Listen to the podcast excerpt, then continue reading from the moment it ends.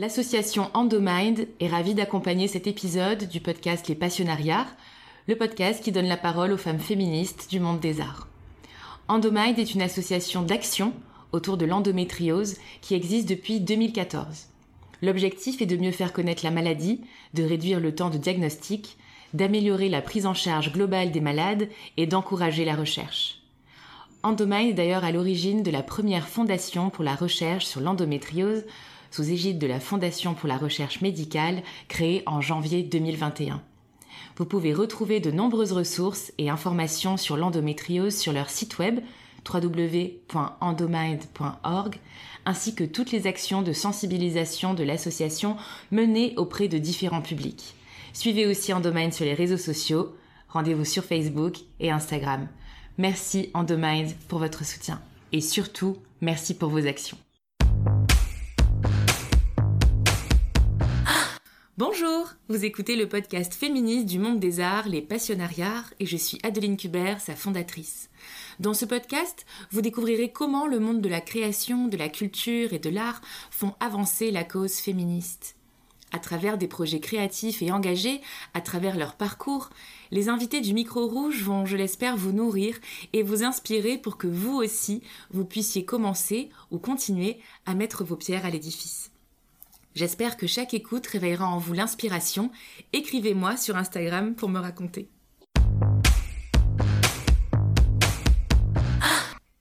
Camille Sen est comédienne, notamment au sein de la compagnie d'Anaïde. Il y a deux ans, quand elle a appris qu'elle était atteinte d'endométriose, elle a décidé de raconter dans un seul en scène son expérience face à la maladie. C'est une pièce écrite avec Mona Dadour. Elle s'appelle Un désert. Il y a deux ans, quand elle a appris qu'elle était atteinte d'endométriose, elle a décidé de raconter dans un seul en scène son expérience face à la maladie. C'est une pièce écrite avec Mona Dadou, sa metteuse en scène, et elle se nomme Un désert. Si je la reçois aujourd'hui, c'est parce que l'endométriose touche une femme sur dix dans le monde et que cette maladie peu connue et apparemment peu étudiée par le corps médical est pourtant responsable de près de la moitié des règles douloureuses. Elle est liée à la présence de tissus semblables à la muqueuse utérine, dit endomètre, en dehors de l'utérus. Je suis ravie de pouvoir évoquer ce sujet avec l'artiste pour en parler différemment, pour en parler puissamment. Bonne écoute Merci Camille Sen d'avoir accepté euh, mon invitation. Merci à toi Adeline, avec plaisir. Est-ce que pour commencer, tu peux nous dire comment tu te sens? Euh, ça va, ça va. Je me sens un peu fatiguée, mais ça va. Très bien. Je suis heureuse en tout cas euh, que tu te rétablisses euh, petit à petit. On va embrayer tout de suite avec le vif du sujet, à savoir ta vie artistique, ta vie créative. Est-ce que tu peux te présenter brièvement?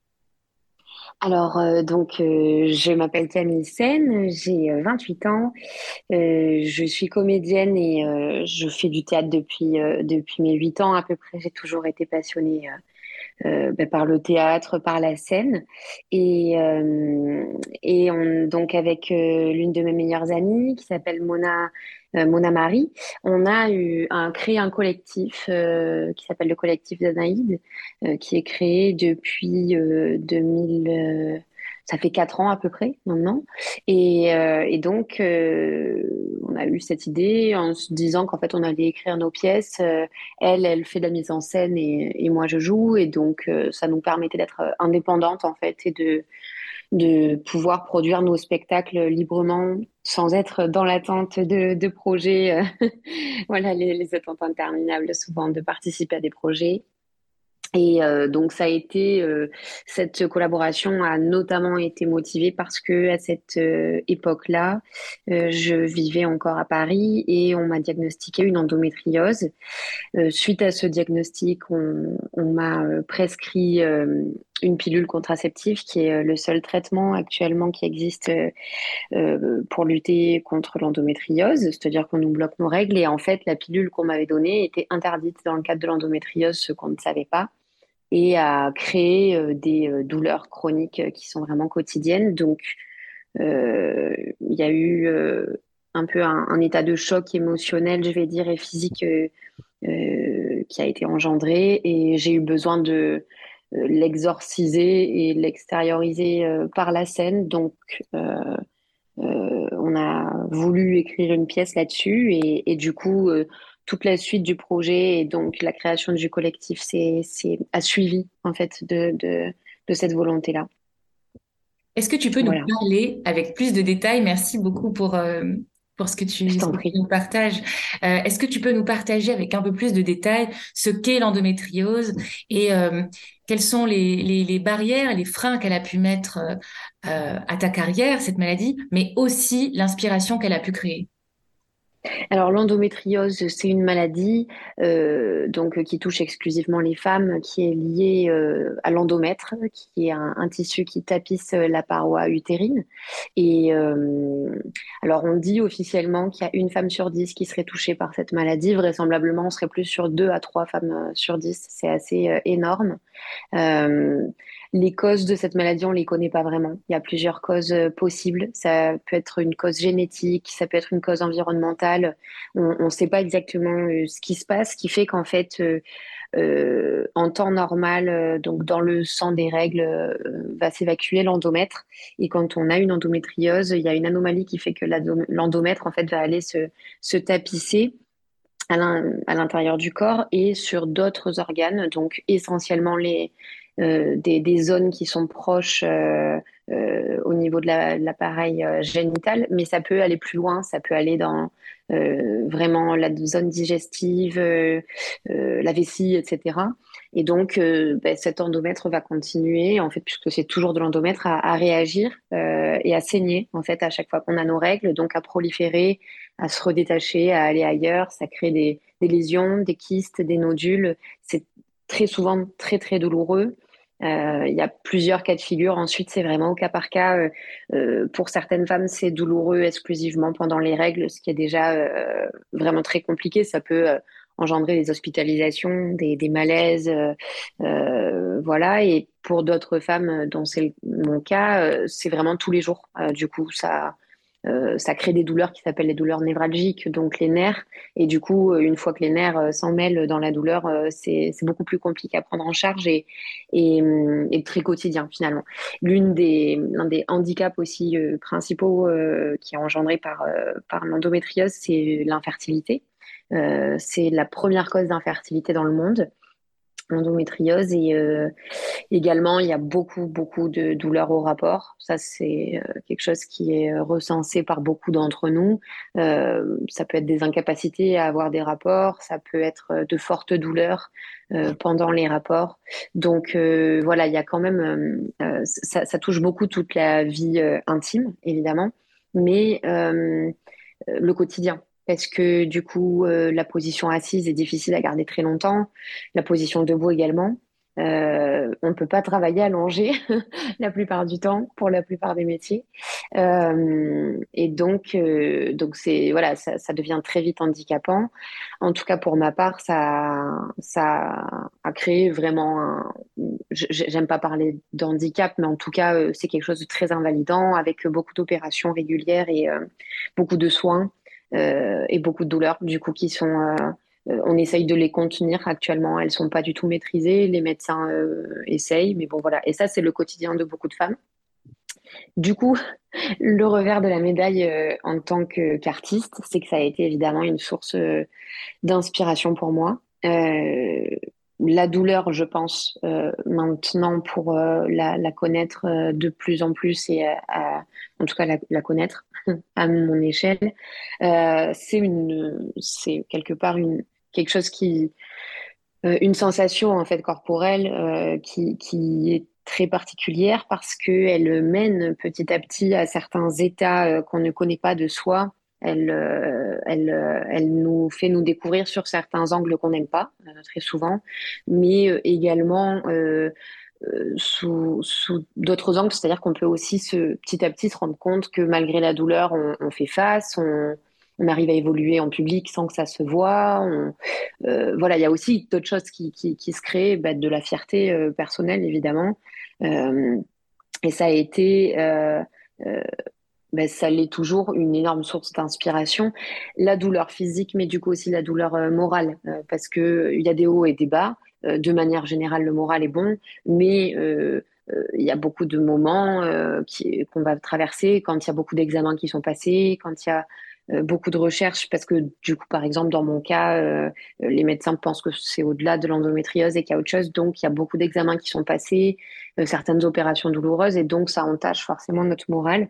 Et cette source d'inspiration, surtout au début, qui a qui a fait que que j'ai écrit, enfin coécrit avec du coup avec Mona cette pièce Un désert ça a été que c'était le seul, euh, enfin c'est un peu euh, caricatural hein, en tant que comédienne de dire ça, mais c'est vrai, ça a été le seul moyen pour moi de vraiment traverser euh, et de comprendre et d'apprivoiser ce qui m'arrivait.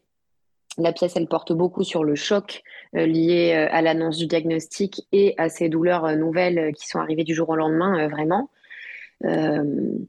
et du coup, ça continue à être une source d'inspiration parce que du coup, ça m'a aussi euh, fait vachement euh, grandir, évoluer et même changer euh, toute cette nouvelle vie en fait. Et il y a toujours cette envie du coup de nouveaux projets, de nouvelles écritures, de d'aborder. Forcément, maintenant, je ne suis plus choquée par par bah, par l'annonce du diagnostic ni par ces nouvelles douleurs, c'est-à-dire que je les connais.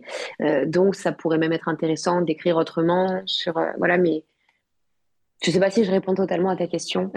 oui, bien sûr. Je t'écoute avec beaucoup d'attention puisque tu décris très bien euh, cette source d'inspiration euh, qui est due à tes différentes euh, douleurs. Et nous, en tant qu'auditoristes, on ne peut que l'imaginer, même si j'imagine que dans les auditoristes, il y aura aussi des personnes qui seront concernées aussi par cette maladie. donc, moi, ce que j'aimerais savoir, après euh, tous les éléments que tu viens de nous avancer, c'est quelles ont été les différentes étapes en fait de construction de un désert qui est donc euh, ce seul en scène formidable que tu que tu incarnes. Tu parles de l'annonce du diagnostic, tu parles euh, de la succession de, de, chocs et de, ton état de déstabilisation face à toute cette annonce. Comment concrètement dans, l'écriture ça s'est traduit par quelles étapes et quel a été le, le process pour accoucher de un désert? Alors c'est intéressant parce que euh, euh, vraiment un désert, et je me rappellerai toujours comment c'est assez pointé dans ma tête.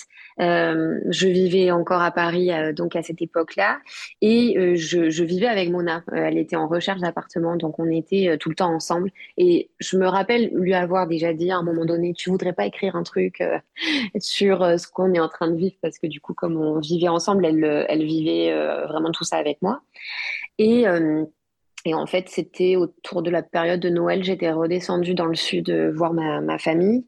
Et euh, de base, je suis quelqu'un d'assez sportif, euh, donc euh, euh, j'avais une bonne santé physique à la base, mais du coup, j'ai un peu découvert ce que je ne savais pas. Quand on reste assis deux mois sans bouger, on perd tout ça. Et donc, et donc été épuisée du moindre mouvement. Et, autour de cette période de Noël, ma mère me dit viens, on va aller marcher dans notre dans notre campagne. Et en fait, pendant la marche, bah, il s'avère que vraiment, je galère énormément à marcher, je me sens euh, épuisée au bout de quelques mètres, euh, nauséeuse, etc. Tout, tout, tout, ce qui se passe quand on essaye de, reprendre un rythme physique, euh, bah, c'est long, il faut y aller par étapes. Et, et, donc elle me tenait vraiment.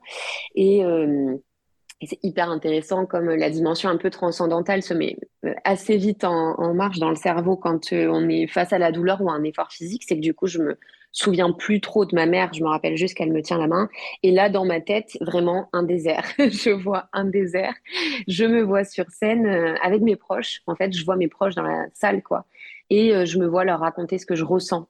Parce que du coup, euh, dans le cadre déjà d'un handicap physique visible, c'est bah, impossible d'être compris littéralement de toute façon par des personnes qui ne le ressentent pas, mais je pense même au-delà de ça, même des personnes qui, le, qui auraient la même pathologie, on, vit les choses différemment, on n'a pas forcément la même intensité de douleur, les mêmes problématiques, etc. Donc c'est compliqué.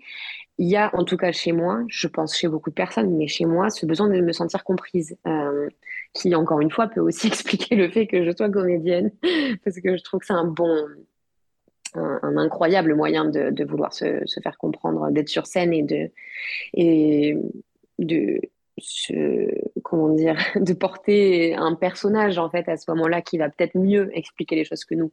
Je vois souvent les choses comme ça.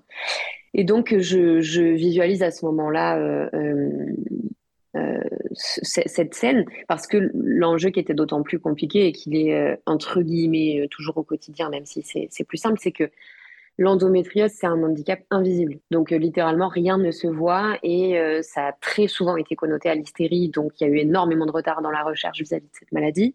Euh, c'est toujours connoté à l'hystérie, hystérie qui, enfin, qui vient de l'hystéria utérus en plus. Donc, vraiment, clairement, oui, c'est oui, c'est notre utérus qui nous pose un problème, mais c'est pas des. C'est-à-dire que nos crises de douleur peuvent évidemment changer par moment notre personnalité. C'est évident. Quelqu'un qui a mal je veux dire même quelqu'un qui n'a pas de maladie, qui va se, se, faire mal, qui va. J'ai vu des personnes se, se, blesser le petit orteil et pendant un mois être très différents de ce qu'ils sont normalement parce que c'est douloureux et que l'orteil est cassé quoi. Donc euh, nous c'est un peu notre quotidien et c'est très difficile à porter parce que beaucoup de personnes ne comprennent vraiment pas, ça se voit pas du tout quoi. Alors l'enjeu à ce moment-là, quand je marche avec ma mère et que vraiment c'est une traversée du désert, je, je sais euh, d'ores et déjà que ma vie est chamboulée. À ce moment-là, ça faisait deux mois, je crois, quelque chose comme ça, que, que, tout ça commencé à se mettre en place. Je ne savais pas encore à quel point ça pourrait aller loin. Euh, et évidemment, euh, la dépression était là. Donc, je, je n'imaginais pas que j'allais rencontrer de belles personnes qui allaient m'aimer malgré ça, qui allaient accepter, accepter ce quotidien. Euh, et, donc un désert né comme ça. Et quand on rentre de cette marche, c'était le seul truc qui me tenait. D'ailleurs, je me rappelle que j'avais l'impression, enfin le seul truc, ma mère me tenait, mais je vais dire, euh, qui vraiment, j'avais l'impression que je n'allais jamais réussir à arriver à la maison. Et elle fait sensiblement mon poids, donc elle n'aurait jamais réussi à me porter. Je savais qu'il fallait pas que je tombe. Cette idée me, me maintenait, quoi. Et quand on est arrivé tout de suite, je lui ai dit Maman, serre-moi un verre d'eau. je vais me poser devant l'ordi et j'ai commencé à écrire. Euh, et c'est ce qu'on retrouve au début d'un désert pour ceux qui l'ont vu ou, ceux qui le verront. Euh, la première scène est une métaphore euh, avec du sable qui dure assez longtemps. J'aime énormément la mer et je ne sais pas pourquoi à ce moment-là, c'est ça que j'ai vu, c'est-à-dire cette idée, ce truc, j'aime la mer, mais ce qui est très agaçant quand on va à la mer, c'est ce sable quoi qu'on retrouve partout et on ne sait absolument pas comment on a fait pour en avoir à certains endroits et, et on ne sait pas s'en débarrasser. Et je voyais ça comme ça parce que, euh, ben, notamment ce qui peut du coup l'expliquer, je ne le savais pas à cette époque, euh, l'endométriose en fait a le même système au niveau de, un système métastatique dans le même système qu'un cancer. Euh, l'énorme différence, c'est que ça ne peut pas nous tuer parce que ça ne s'attaque pas à nos cellules, mais ça métastase. Donc en fait, un peu comme du sable qui va se s'éparpiller partout, se répandre partout, et, je le sentais, je sentais que c'était ça, je le visualisais comme ça. Donc les étapes, les premières étapes, c'est vraiment ça. Euh, J'inclus assez vite le il, euh, cet homme en fait euh, à qui s'adresse par moment. C'est vraiment assez vaporeux.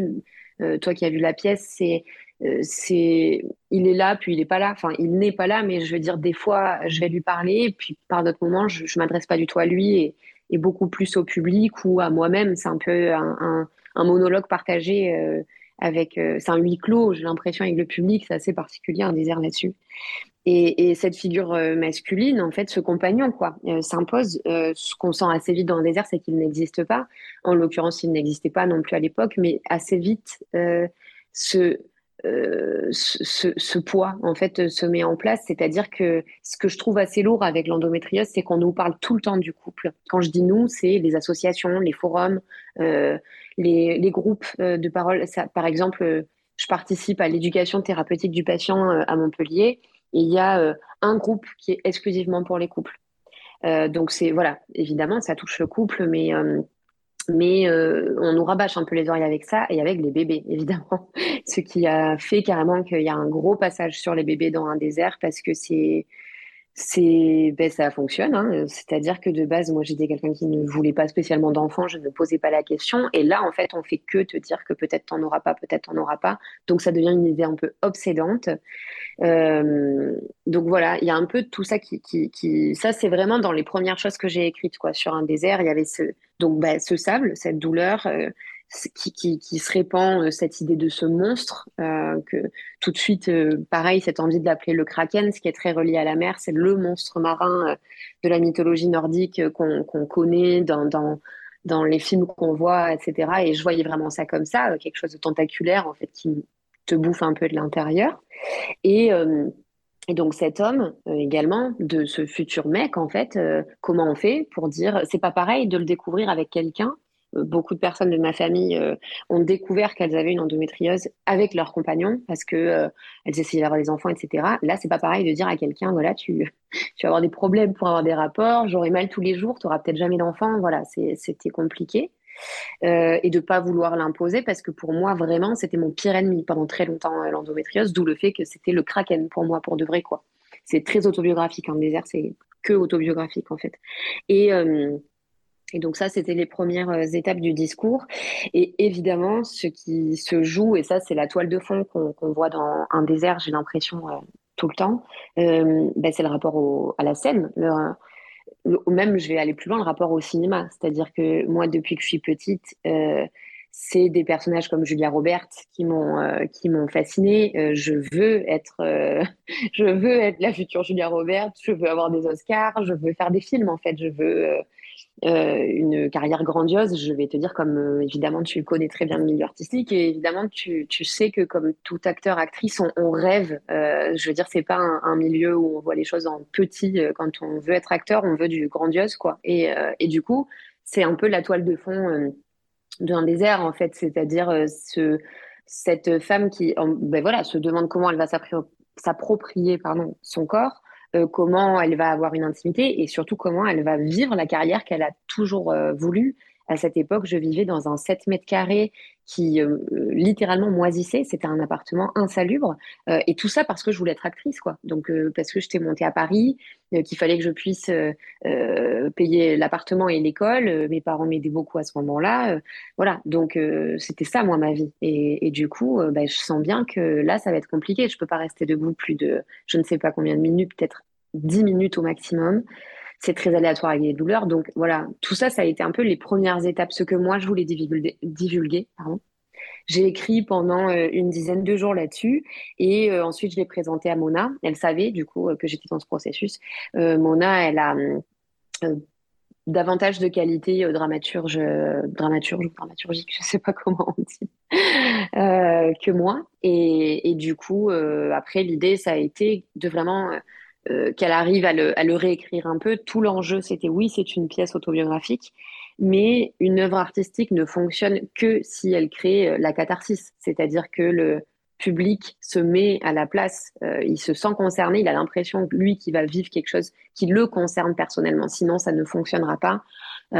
Oui, tu peux, il peut te plaindre un peu, mais c'est pas l'intérêt en fait. Moi, je voulais pas, même si ça peut susciter de la peine euh, cette pièce par moment. C'était pas mon but. J'avais pas envie qu'on pleure dans les chaumières euh, sur euh, le sort de, des femmes qui ont l'endométriose. Je voulais qu'on comprenne ce qu'il y a dans leur tête, ce qu'il y a dans leur vie. Parce que la phrase que, de moins en moins on l'entend, ça y est, mais en quatre ans, je l'ai beaucoup entendu. Ça va, c'est pas un cancer, ça va, c'est pas tout ça. On l'entend énormément et du coup, oui, bien sûr, c'est vrai, on a cette chance que ça ne va pas nous tuer. Mais par contre, on l'aura toute notre vie. Euh, parce qu'on nous dit qu'après la ménopause, on l'aura plus. C'est pas vrai, en fait. La mémoire des nerfs, elle est là, et ça, on, met beaucoup de temps à s'en séparer. Donc, le processus, ça a été ça, et je dirais qu'on a dû ensuite euh, le créer pendant, euh, je crois que ça a été presque deux ans, un an et demi, deux ans de répète toutes les semaines qui ont été très compliquées à mener par moment parce que du coup ça a été à la fois ma rééducation physique mais donc je revenais de très très loin à ce moment-là et, et je suis la seule actrice euh, sur scène, donc elle, pouvait, enfin, on ne pouvait pas se reposer sur d'autres acteurs. C'était assez compliqué. Et le texte, à chaque fois, il maturait en fait davantage. Euh, ce qui est intéressant, c'est que du coup, il y a eu le Covid qui s'est mis entre. Euh, de base, la vraie première d'un désert devait être le, le, enfin, a été le 13 mars et on devait jouer pendant deux mois. Et évidemment, le 13 mars 2020, et évidemment, du coup, euh, le, bah, deux jours après, en fait, on nous annonce qu'on va être confiné. Donc, euh, donc, du coup, ça a stoppé tout ça et ça nous a permis de prendre un espèce de recul et une distance sur cette, cet objet artistique. Et, en fait, plus le temps passait, et plus moi-même, vis-à-vis de la maladie, j'avais un autre regard. Donc tout ça, en fait, c'est c'est hyper intéressant à vivre, en tout cas pour nous. On, on voit vraiment l'évolution de, de ce texte et, et même de, de, cette mise en scène. C'est-à-dire que les personnes qui l'ont vu en, en 2020, il y en a du coup qui l'ont vu. Ben, quand elles l'ont revu en 2021, en janvier, euh, euh, en 2022, même euh, janvier, ben, quand toi tu étais là, elles ont vu totalement. Voilà, elles ont vu totalement autre chose. Ça n'avait rien à voir parce que on l'avait rejoué par intermittence en direct sur internet, des choses comme ça. On avait répété et en fait à chaque fois, on était là, mais on se sent plus du tout porté par là ce qu'on avait fait. Donc c'est hyper intéressant. Ça a vraiment été en, plein de temps, quoi, en dilettante. Et ben, entre-temps, il y avait eu euh, deux opérations aussi. Donc ça, ralentissait ça faisait que je pouvais pas monter à Paris pendant un moment, etc. Donc à chaque fois, il y a eu cette lenteur en fait qui a été imposée par un désert, sans compter mes états d'âme, les, moments où vraiment euh, euh, il y a eu des moments où je disais à Mona, je veux plus du tout parler de ça, j'en ai marre de l'endométriose, ça me saoule, c'est plaintif, ça me plaît pas. Enfin, voilà, j'avais envie de m'éloigner de ça. Donc cette lenteur qui a fait que finalement, ça fait quatre ans qu'on est sur un désert. Euh, euh, plutôt trois ans, je vais dire, puisque c'est en janvier que, la dernière fois qu'on l'a présenté euh, en entier et que on a vu à quel point c'était différent. Mais en fait, tout ça, c'est le processus dont j'avais besoin moi pour, bah, c'était le but en fait de cette pièce de toute façon, pour accepter ce qui se passait dans ma vie, etc. Le voir différent Merci beaucoup pour, euh, pour, cette histoire que tu nous partages euh, en détail en plus. Hein, donc c'est très inspirant pour euh, celles et ceux qui t'écoutent, j'en suis sûre. Qu'est-ce que justement tu recommanderais à quelqu'un qui souffre d'une maladie, d'un handicap et qui a du mal à traverser cette, cette, cette épreuve et qui voudrait en fait utiliser le biais de l'art euh, pour euh, exorciser cela, pour euh, pour en parler, le partager, communiquer peut-être aussi à ses proches, en gros s'exprimer grâce à la pratique artistique. Qu'est-ce que tu pourrais conseiller? Je pense de commencer par écrire là-dessus. Écrire les, les, les, pensées, la façon de le voir surtout. Je pense que ce qui aide à en faire un objet artistique, c'est de le regarder, du coup, d'essayer de regarder comme tu regarderais un tableau. Euh, euh, là où ça te fait mal, euh, bon, ça, du coup, c'est un travail qui est difficile. C'est pas du tout la même chose que d'écrire une pièce sur euh, quelque chose de moins euh, sensible, je vais dire. Mais de regarder là où ça te fait mal, comment ça te fait mal, de, de le décrire en fait, et de et du coup, bah, de l'affronter. C'est un peu obligé si tu veux en faire une œuvre artistique. Voilà, tu vas devoir le regarder. Donc, je dirais de le personnifier aussi. Ça, ça, ça permet, en fait, de, ça le met un peu à distance de toi, d'une certaine manière. À la fois, tu te baignes dedans parce que là, euh, tu n'es plus en train d'essayer d'éviter ces sensations. Tu, tu, tu te fonds euh, à l'intérieur pour pouvoir les décrire. Euh, et en même temps, ça le met à distance de toi. Donc, c'est une bonne manière de le traiter. Je, je conseillerais à quelqu'un de. En fait, c'est bah, aussi d'en parler, du coup, d'une certaine manière. Euh, quand tu rentres dans ce processus-là, tu vas plus t'enfermer totalement. Euh, euh, tu, vas en parler. Donc tout ça, c'est des étapes à la fois où ça va aider cette personne à, mieux le vivre et, aussi à, le traiter, parce qu'il y a beaucoup de démarches de, comment dire, de, mettre en scène sa, peine ou sa maladie ou son handicap. Et pour moi, ce qu'il faut toujours garder en tête, c'est qu'il faut vraiment que ça parle au public. Il faut absolument que, que, que, la personne, enfin, que le public puisse se mettre à ta place. Donc, d'une certaine manière, tu vas devoir le distancier. Ça sera pas l'endométriose, ça sera le kraken. Dans notre cas, ça a été ça. Euh, ça, euh, à la fin, à la fois, euh, oui, le personnage de un désert, c'est une part de moi, comme je dirais tout acteur quand il joue. Dans tous les cas, même un personnage voilà, si tu joues euh, Juliette dans Roméo et Juliette, euh, si, pour moi, dans ma façon de voir l'art, dans tous les cas, ça sera toi. Mais toi, tu me connais aussi en dehors et je ne suis vraiment pas que ça, que ce personnage-là. Euh, donc, il faut vraiment le savoir le mettre à distance aussi de toi d'une certaine manière. Je ne sais pas si c'est bien dit, mais c'est comme ça que je le conseillerais à quelqu'un qui me dirait je veux en faire un objet artistique. C'est très clair et euh, ce que j'entends surtout, c'est euh, l'idée de ne pas rester euh, à l'intérieur de soi avec sa souffrance, avec du silence, avec de la honte, ce qui peut être beaucoup le cas quand on apprend une maladie, quand on a un accident et que un handicap s'ensuit, ou même que on souffre d'un handicap qui est invisible, qui mmh ne nous fait pas souffrir, mais qui est extrêmement, euh, comme son nom l'indique, handicapant. Je pense mhm. euh, euh, à tous les sujets autour des oreilles et des personnes qui sont sourdes d'une oreille. C'est vrai. Doivent adapter en fait leur quotidien. Et il y a tout un tas de handicaps de ce genre-là qui restent tus en entreprise et qui n'osent pas être euh, révélés. Donc c'est le message aussi que tu portes, c'est de, de parler euh, finalement, de prendre de la distance, de créer un objet, une forme euh, de, de, cette maladie ou de cet handicap ou de ce qui fait souffrir pour pouvoir prendre de la distance. Et, et tu l'expliques très clairement, je, je t'en remercie. Merci pour le partage, Camille. On va finir cet épisode avec euh, deux questions que je pose à, à toutes les passionnariats. La première étant, quelle est ta définition à toi du féminisme? À Ma définition à moi du féminisme, c'est que la femme est vue comme l'égale de l'homme. Et si tu devais me recommander une passionnariat, une féministe du monde des arts et de la culture, qui me recommanderais-tu? Euh, Alors attends, je réfléchis parce que eh ben, je peux te recommander Mona Marie, euh, du coup, qui est euh, l'une de mes meilleures amies, ma metteur en scène euh, sur Un désert, qui a coécrit Un désert avec moi, et ma collaboratrice sur le collectif d'Anaïde. Merci beaucoup. On peut vous suivre. Merci à toi. Toi, Mona Marie et le collectif d'Anaïde sur Facebook, sur Instagram et on peut vous voir très bientôt, je l'espère, au théâtre pour voir Un désert, votre pièce, ton seul en scène que vous avez coécrit ensemble. Merci beaucoup Camille pour tes partages. Merci beaucoup à toi. À bientôt. À bientôt. Merci pour votre écoute et pour votre soutien pour les passionnariats.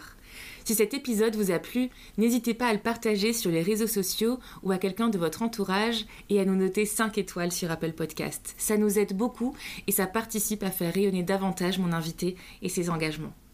Pour retrouver toutes les ressources de l'épisode, rendez-vous sur le site ou sur la newsletter du podcast, direction lespassionnariats.com. À très bientôt pour un prochain épisode.